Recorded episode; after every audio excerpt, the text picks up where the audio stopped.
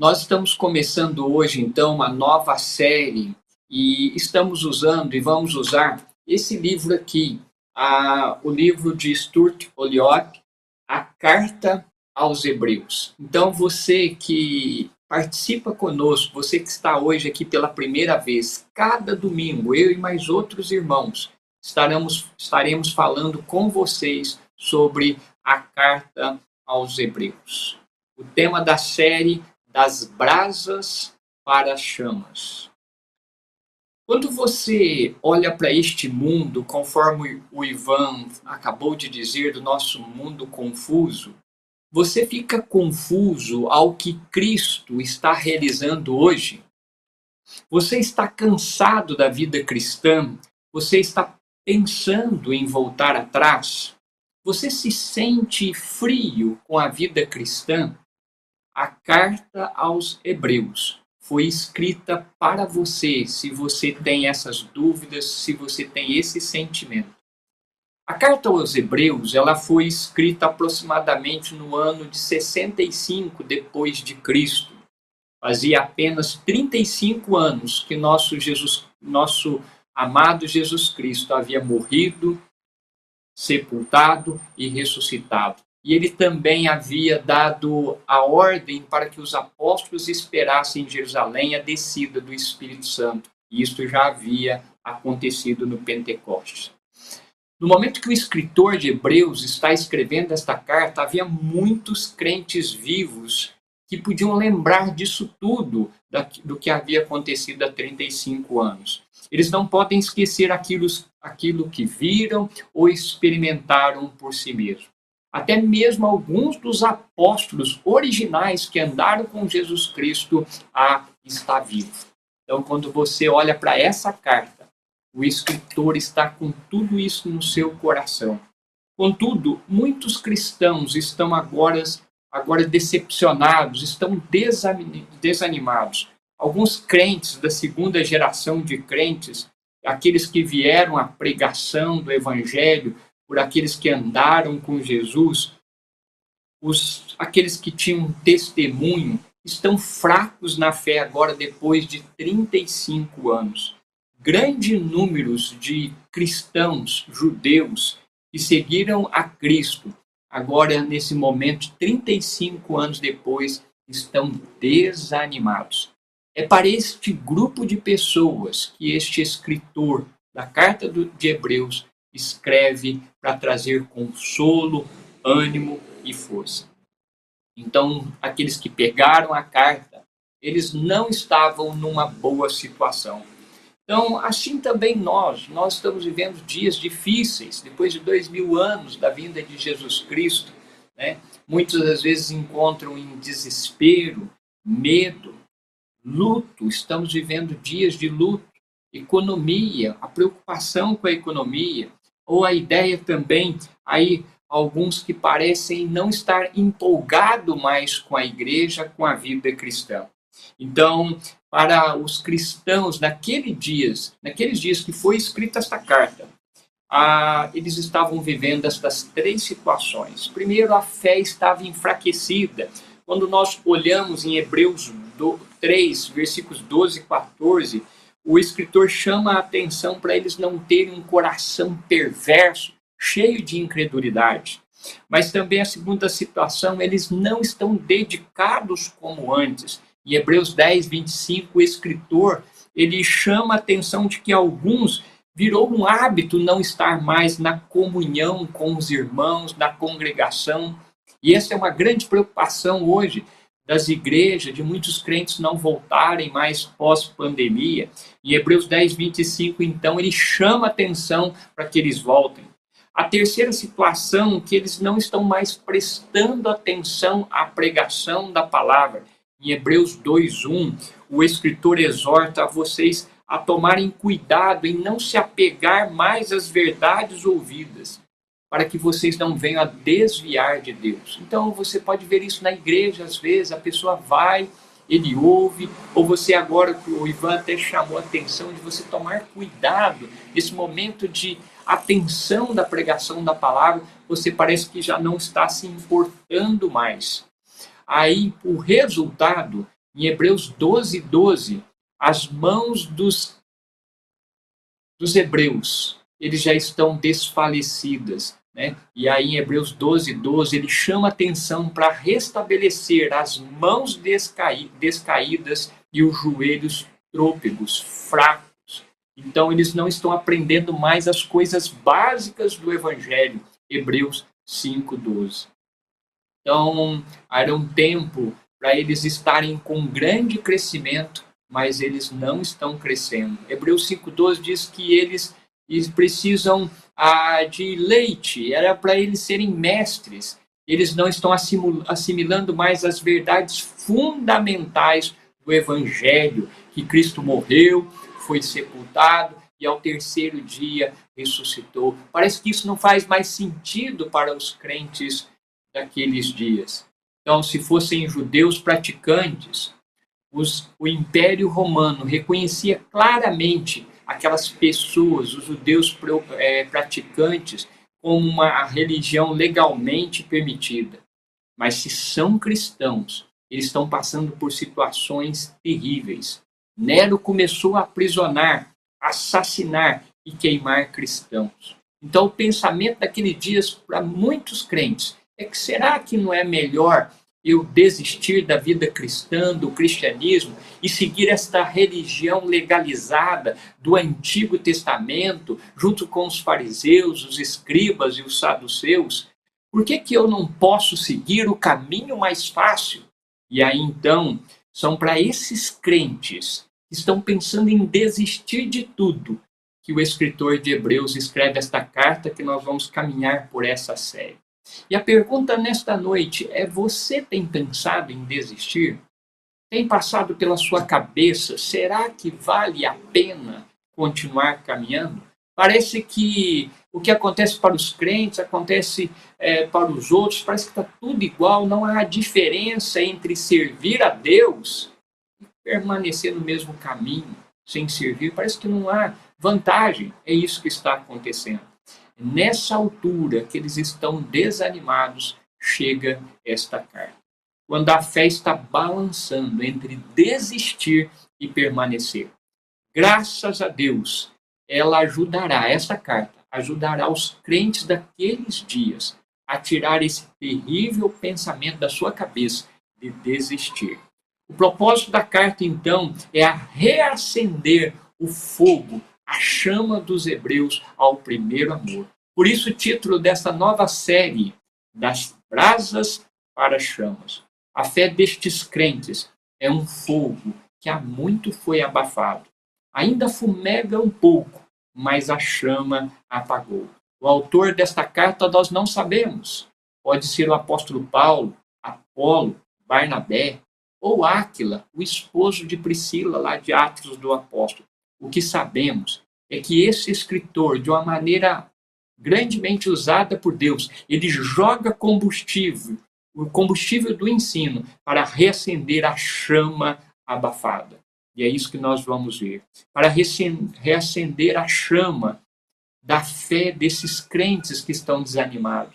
E aí ele convoca todos para olhar para Cristo. Por isso que na carta aos Hebreus várias vezes ele escreve: considerai a Cristo, olhe para Cristo, pense em Cristo, foque em Cristo, principalmente em Hebreus 12, 3, quando ele diz: olhe para Cristo, olhe, ele suportou tamanha oposição, ele não desanimou na sua carreira. E o escritor de Hebreus não quer que eu desista e não quer que você desista. Este é o melhor remédio para toda enfermidade espiritual, uma melhor visão de Jesus Cristo, conhecer Jesus Cristo, é o, é o antídoto que cura todos os problemas espirituais. É a vacina que você está precisando para reanimar no Senhor, para voltar a buscar esse primeiro amor, para sair das brasas, das brasas para a chama. E é isso que nós vamos ver agora. É isso que nós vamos ver como fazer isto.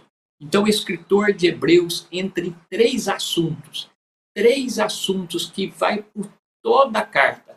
nos versículos iniciais, nos versículos de abertura. Eu peço que você abra sua Bíblia, se você tem uma Bíblia aí, em Hebreus, capítulo 1, dos versículos 1 a 4. E você, nesses versículos, ele apresenta três assuntos centrais que serão tratados nesta carta. Então, quando você olha para Hebreus, o primeiro assunto, a revelação. Deus falou. Esse é o tema da nossa pregação hoje à noite. Deus falou. Primeiro assunto, a revelação. Deus falou. Hebreus 1:1 está escrito: Havendo Deus outrora falado muitas vezes e de muitas maneiras aos pais pelos profetas, nesses últimos dias nos falou pelo Filho. Quando nós olhamos esse Deus falou, esse primeiro assunto desta carta, quando ele diz Deus falou, havendo Deus outrora falado. O escritor está dizendo que existe um Deus. Nossa própria consciência sabe que isso é verdade. Nós não precisamos adivinhar como Deus é. Ele falou. A verdade é que nem homem nem mulher o descobriram, mas ele se revelou. Deus se deu a conhecer.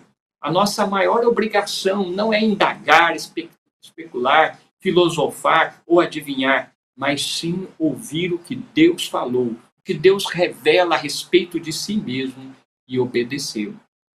A pergunta que nós mortais devemos fazer não é como essas coisas são possíveis, mas exatamente fazer a pergunta: o que exatamente Deus falou? O que Deus disse? E quando você olha para o versículo 1, quando diz: havendo Deus outrora falado, o Deus que fala. O Antigo Testamento é a verdadeira revelação divina. Deus não apenas falou uma vez, e quando ele falou, ele não falou tudo de uma vez só. Aqui o escritor diz que ele falou muitas vezes. Sim, a revelação do Antigo Testamento, a nossa Bíblia, se divide em duas partes: o Antigo Testamento e o Novo Testamento. No Antigo Testamento, nós vemos uma revelação progressiva de Deus falando. Às vezes, Deus falou e ficou quieto, mais tarde, ele disse alguma coisa e depois calou-se por muitos anos. E assim foi ao longo dos anos. Mas então, mais e mais, ainda foi revelado a cada momento. Por isso temos o primeiro livro, a primeira parte da Bíblia, o Antigo Testamento. E aí, Deus não só falou muitas vezes, mas o escritor de Hebreus diz que Deus falou de muitas maneiras. Nem sempre Deus revelou-se do mesmo modo. Às vezes ele falou em voz audível, ele falou com Adão, falou com Moisés, com Abraão, com Davi, com Noé. Certa vez até escreveu algo com o seu dedo.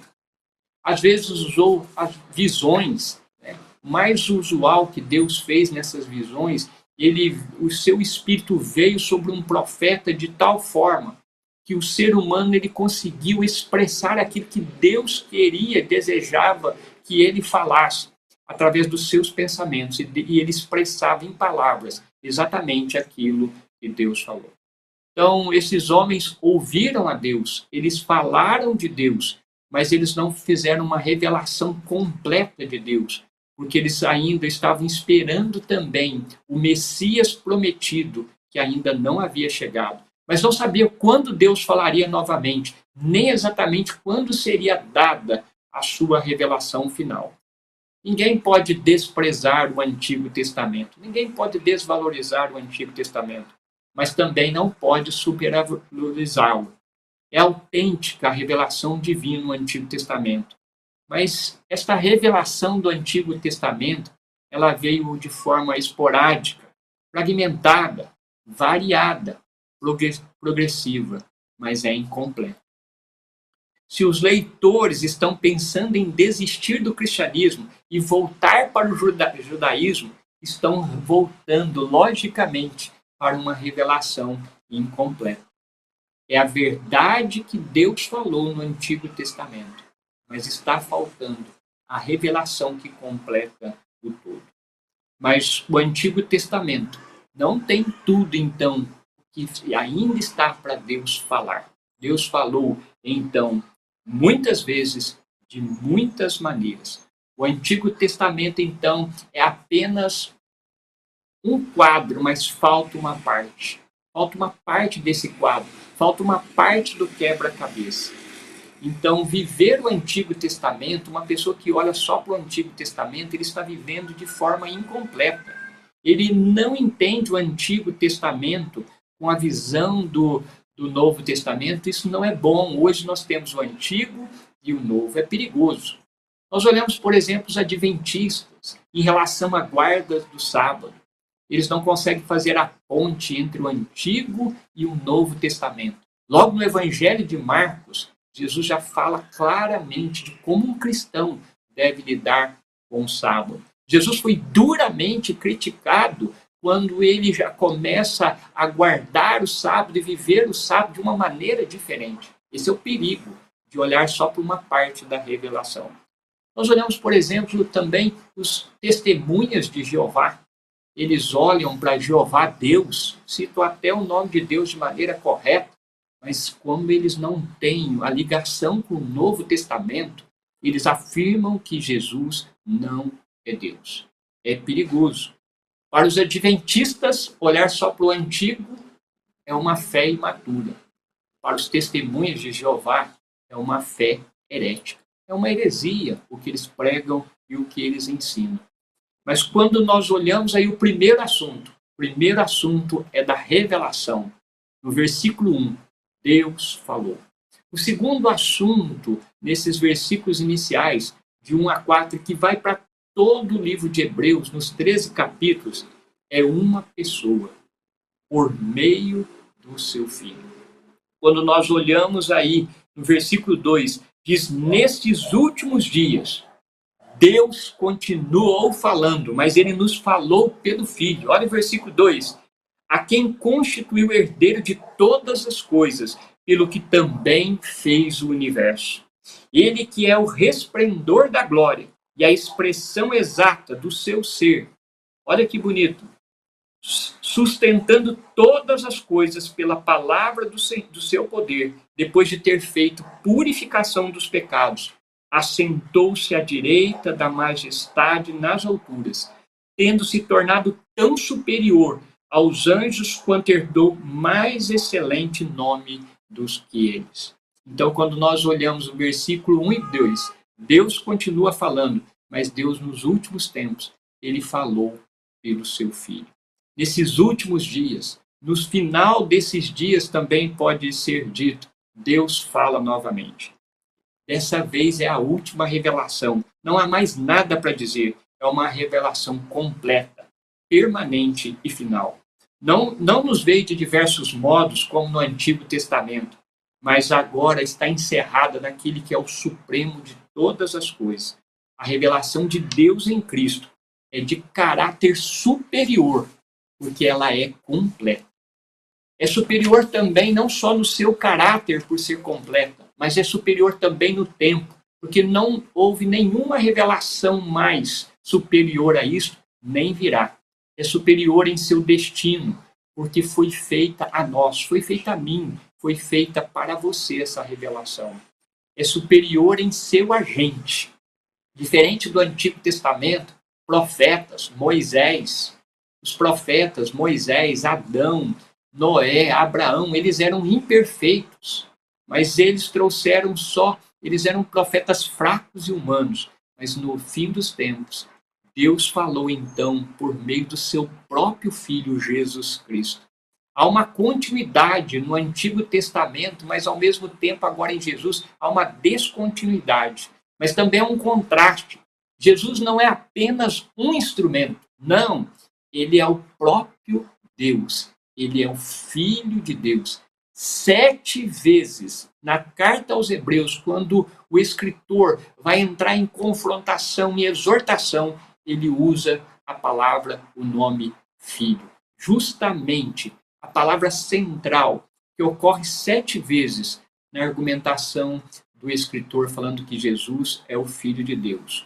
Contudo, antes de falar diretamente o que Deus falou por meio do Filho, o escritor, ele começa a falar das glórias deste filho, ele irrompe numa descrição das glórias do Filho, que eu acabei de ler, faz isto nos mostrar que a revelação de Deus através do Filho realmente é superior a tudo quanto antes for experimentado ou conhecido.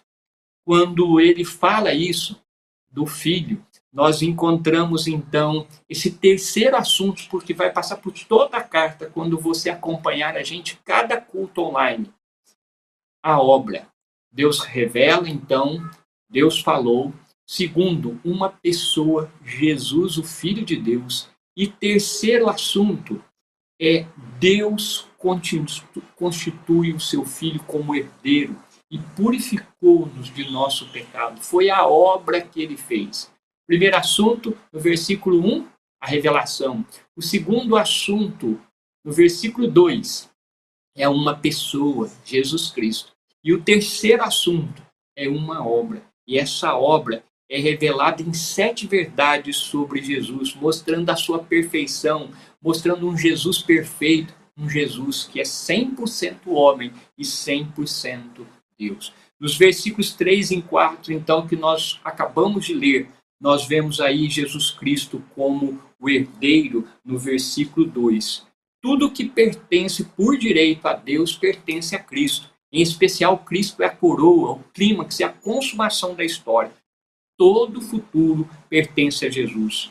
Quando nós olhamos aqui, nós vemos que vem a hora quando todo o olho estará fixo e nele, em Jesus Cristo, e verá realmente quem ele é quando ele descer das alturas dos céus.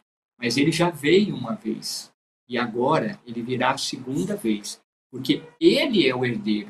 Tudo é dele. Assim como um pai, ele tem constrói seu patrimônio e deixa uma herança para o filho, assim é Jesus Cristo. Tudo pertence a Deus.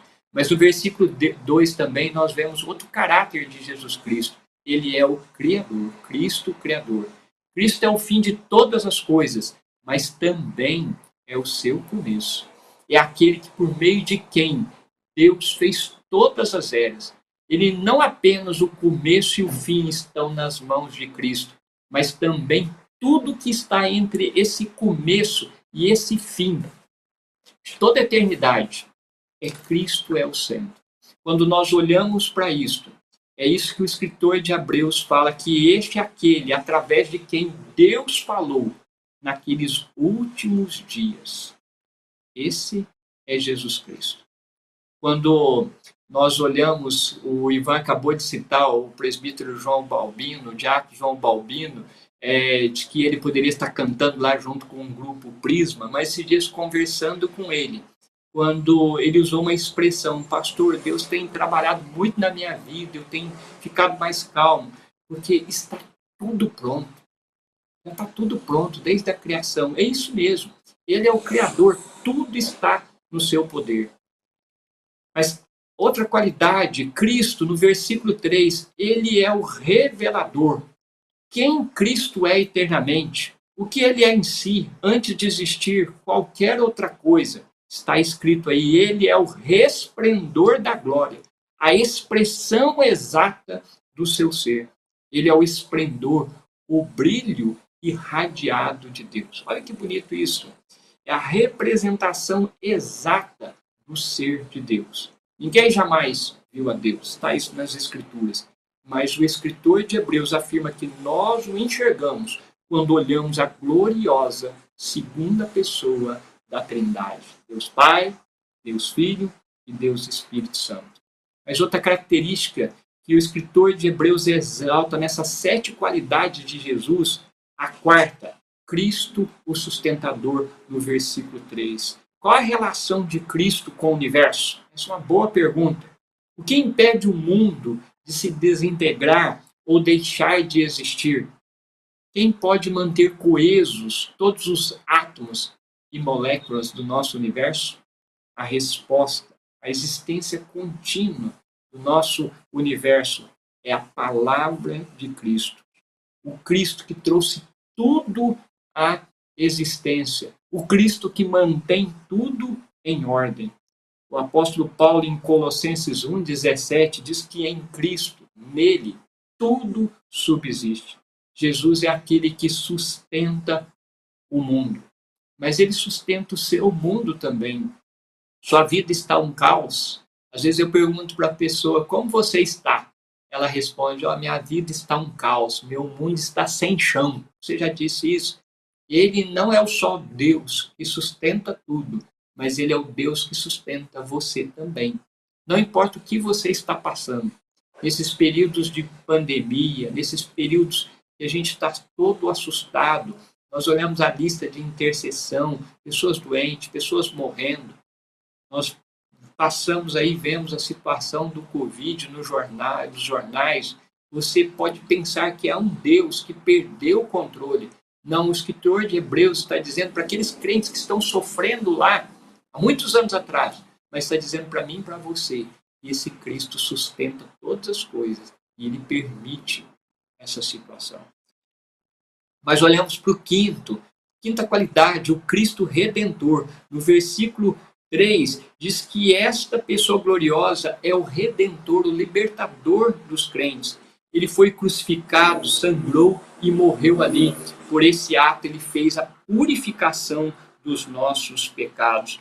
Depois de ter feito a purificação dos nossos pecados, ele retirou os pecados cada crente de todos os tempos.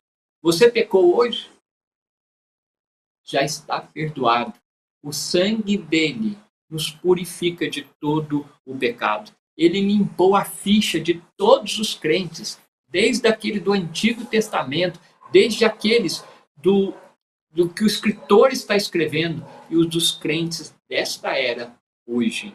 Basta você arrepender dos seus pecados e crer em Jesus como seu Salvador e Senhor.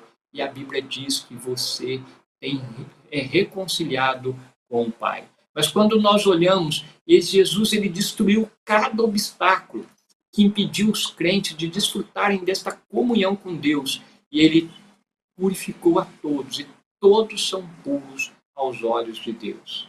Meus pecados foram tratados por uma única pessoa. E essa pessoa é Jesus Cristo. Cada um deles. Sexto, Cristo, o dominador. No versículo 3, depois de o escritor dizer que Jesus purificou os nossos pecados, ele diz que Jesus assentou-se à direita da majestade nas alturas. Ele foi crucificado, morto, sepultado. Mas onde Jesus Cristo está agora? Ele não está morto, mas ressurreto. Não apenas ressurreto, mas elevado. Mas não apenas elevado, subiu aos céus. O escritor diz: Jesus está glorificado. O eterno Filho de Deus, que se tornou homem, está sentado como Deus homem num trono, no lugar de sua glória, antes, quando ele veio para cá, antes dele descer, à direita da majestade de Deus nas alturas está sentado, pois completou a obra que veio realizar. Nenhum sacerdote do Antigo Testamento, quando ele fazia a sua obra, ele sentava lá. Sim, ele descansava. Ele podia descansar. Eu, quando estou fazendo meu trabalho, estou cansado, vou lá e descanso. Mas o sacerdote continuamente ele estava trabalhando, trabalhando, mesmo ele finalizando a sua temporada de trabalho. Mas com Cristo é diferente. Tudo que ele havia de fazer, ele já fez. E agora a Bíblia diz que ele está sentado. Seu sacrifício único está acabado, está consumado. Ele já fez tudo. E por último, no versículo 4, nós encontramos Cristo, o mais elevado. Quando nós olhamos aí, ele se tornou tão superior aos anjos e herdou o nome mais excelente de todos. Nenhum anjo, mesmo os mais exaltados, a Bíblia descreve alguns anjos com grande poder, se atreveria a sentar-se na presença de Deus, muito menos à sua direita. Cristo não é um servo, ele é o Filho eterno. Você lembra de Lúcifer? Ele quis assentar no trono de Deus. E aí então ele se tornou adversário, Satanás, o diabo. Mas Cristo ele assenta onde é o direito dele por toda a eternidade. Ele está sentado no lugar mais elevado e por isso todo o universo pertence a Ele. É sua herança, é seu direito. Nós terminamos essa mensagem então dizendo: pense nisso. O escritor de Hebreus já começa esses quatro versículos, nessa aventura que nós vamos fazer nessa nova série, das brasas para a chama. Ele quer que você, quer que os escritores daquele dia olhe para Cristo independente da sua situação. Esse é o nosso Senhor Jesus Cristo, ele está dizendo. Ele é um profeta por meio do qual Deus fala. Ele é um profeta por meio de quem Deus fala, no versículo 2. Ele é um sacerdote por quem os pecadores se aproximam de Deus, no versículo 3. Mas ele também é um rei, um rei que reina como Deus, nos versículos 3 e 4. Se você nunca se aproximou de Cristo, foi desse Cristo, foi desse Cristo que você acha que você está próximo dele. Esse Cristo que é profeta, que é sacerdote e que é rei. Se o seu coração está frio em relação a este Cristo, a esta pessoa, tal frieza está relacionada a este Cristo, que é profeta, falou por meio do Pai, que é sacerdote, do qual nós temos purificação dos nossos pecados, e que é o Rei que está controlando tudo, todos e até você. É este Jesus que você está pensando em abandonar, este Cristo e você está considerando a não sei se fico, não sei se desisto. É isso que estava acontecendo com os crentes naquele período. É por isso que o escritor de Hebreus diz para eles: afastar de Cristo é afastar-se de algo imenso para algo menor. Muito, muito menor. Afastar-se de Cristo é uma loucura afastar-se do ser mais glorioso que há em direção que você pode encontrar Deus, andar com Deus a algo comum. Afastar-se de Cristo é dar as costas ao esplendor da glória de Deus para andar nas trevas exteriores. Não faça isso. Vamos orar. Senhor, nós agradecemos e louvamos o Senhor por esse começo da carta de Hebreus que exalta o teu filho. Jesus Cristo é o remédio, é a vacina para os nossos problemas espirituais, para as nossas lutas interiores. Jesus Cristo é o remédio para as nossas depressões, para as nossas ansiedades, para os nossos medos. Pai, se nesta noite alguém assistindo esta pregação e sentindo desanimado, perplexo diante de tantas coisas, diante de tantas situações, eles possam focar agora neste Cristo, neste Cristo que é o profeta que falou nos últimos dias, esse Jesus que é o sacerdote que pagou o preço na cruz do Calvário para nos reconciliar com Deus e está agora à tua direita intercedendo por nós. Este Cristo é o Rei, é o que tem o controle de tudo sobre a sua mão e de todos também. Nós agradecemos o Senhor por essa esperança que nós temos em Cristo. E abençoa, Senhor, essa nova série das brasas para chamas no livro de Hebreus. Que o Senhor possa nos animar, nos fortalecer e reacender a chama da fé em Cristo. No nome de Jesus. Amém. Deus abençoe.